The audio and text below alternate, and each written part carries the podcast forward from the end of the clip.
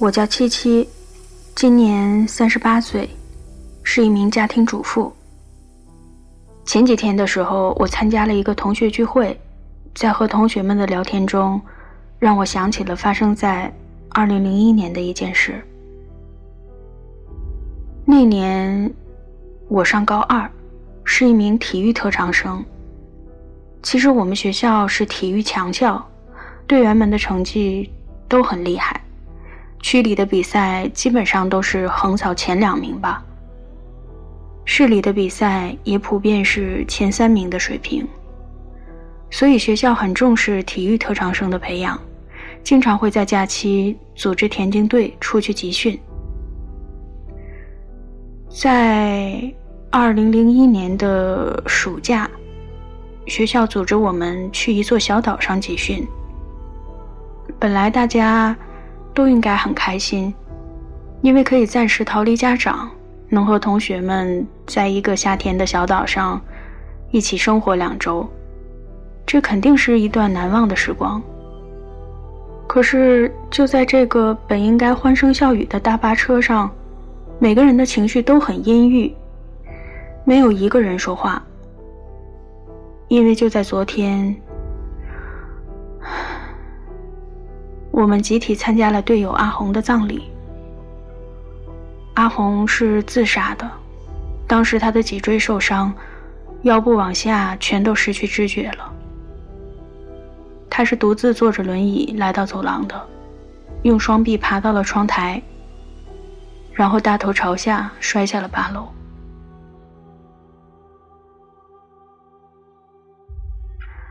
其实他自杀的原因很简单。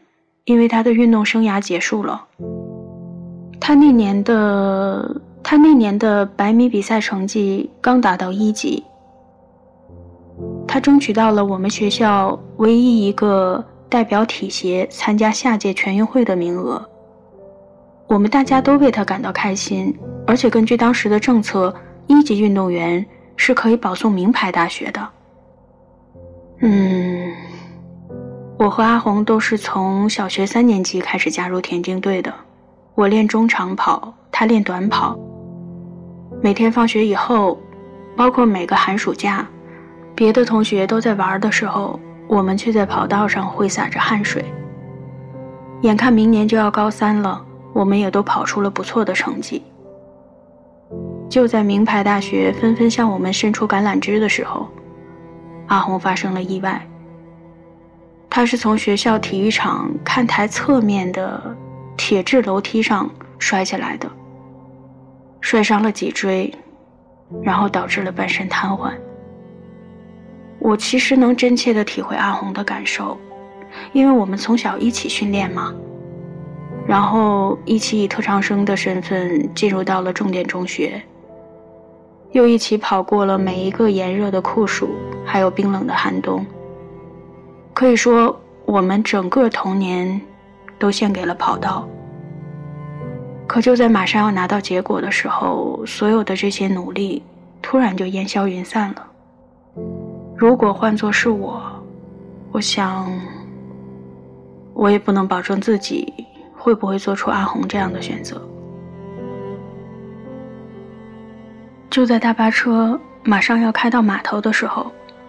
我突然感觉到一阵恶心，这时候我才想起来，在上车之前，我忘吃晕车药了。因为我一直无法接受阿红离开这件事，所以自从她走后，我每天都过得浑浑噩噩的，而且魂不守舍，还经常丢三落四的。我马上从包里拿出晕车药，塞到嘴里，直接就咽了下去。随后拿出矿泉水，一口气就灌了半瓶。可是那个时候，晕车症状已经出现了，现在吃药已经为时过晚了。况且我一直都觉得，晕车药对我来说，其实并没有什么作用。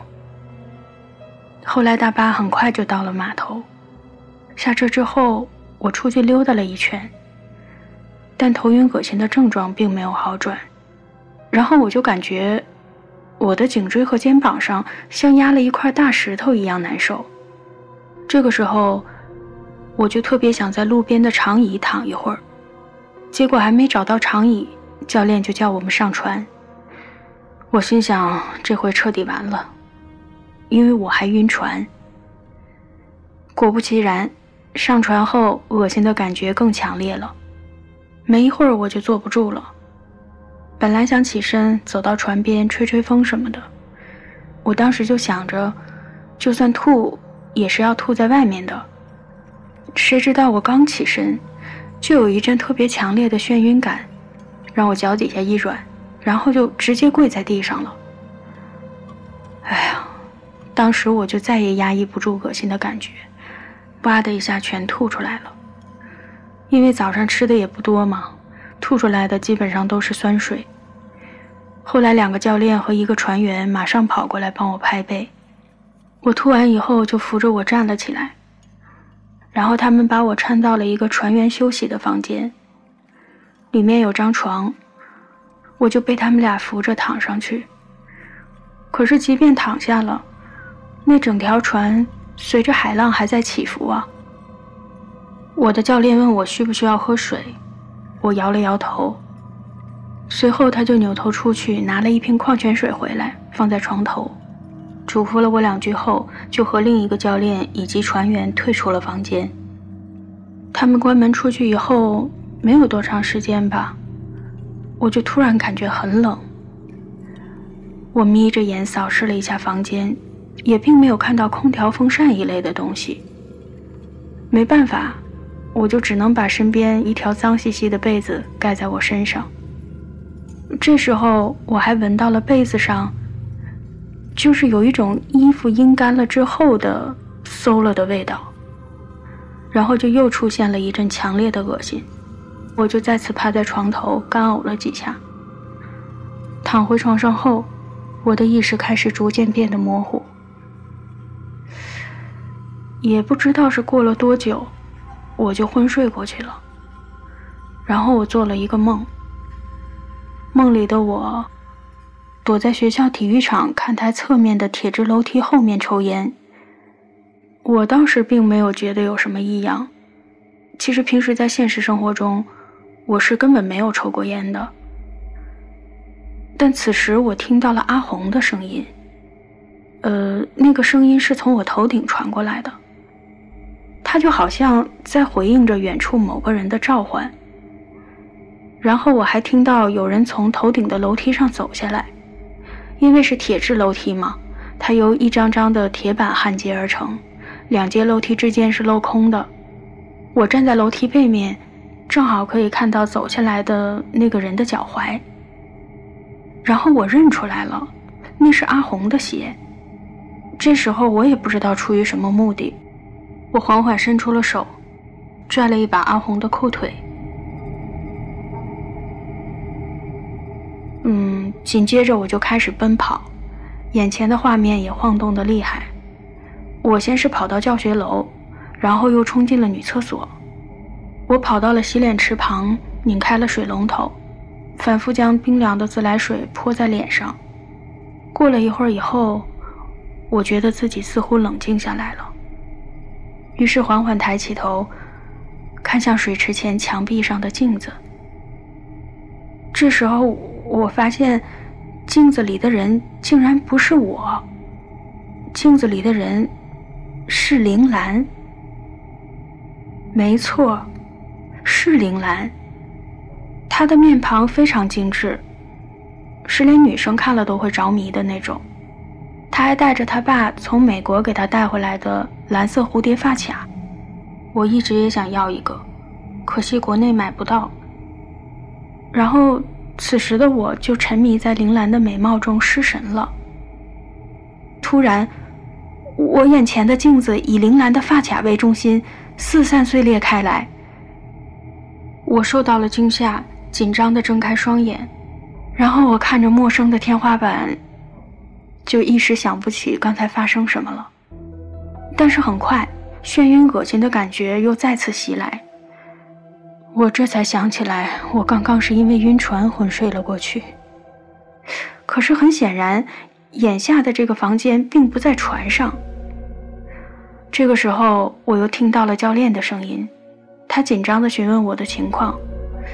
我问教练：“我们是否已经抵达集训基地了？”教练告诉我，集训取消了，因为铃兰意外坠海溺亡。学校紧急叫停了集训活动。客轮返航后，大家发现我在休息室中处于昏迷状态，然后第一时间把我送到了码头附近的医院。我问教练意外是怎么发生的，教练说他也不知道。当时铃兰应该是独自在船上活动，因为其他人都有同伴能够提供不在场的证明。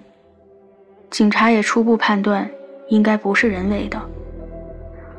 随后教练叮嘱我。不要瞎琢磨，好好休养。他说：“短跑队一周内接连失去了两个主力，咱们长跑队可不能再有损失了。”我后来还是想再问些什么，这时候教练的手机响了，他一边说话一边走出病房，听内容应该是要去接待某位同学的家长。教练走以后，我就翻了个身。想试试别的角度能不能缓解眩晕、恶心的症状。可是刚翻过去，我就觉得大腿处被什么东西硌得生疼。我伸手在裤兜里掏了掏，发现果然是裤兜里的东西硌的。我当下就把那个东西掏了出来，是一只蓝色的蝴蝶发卡。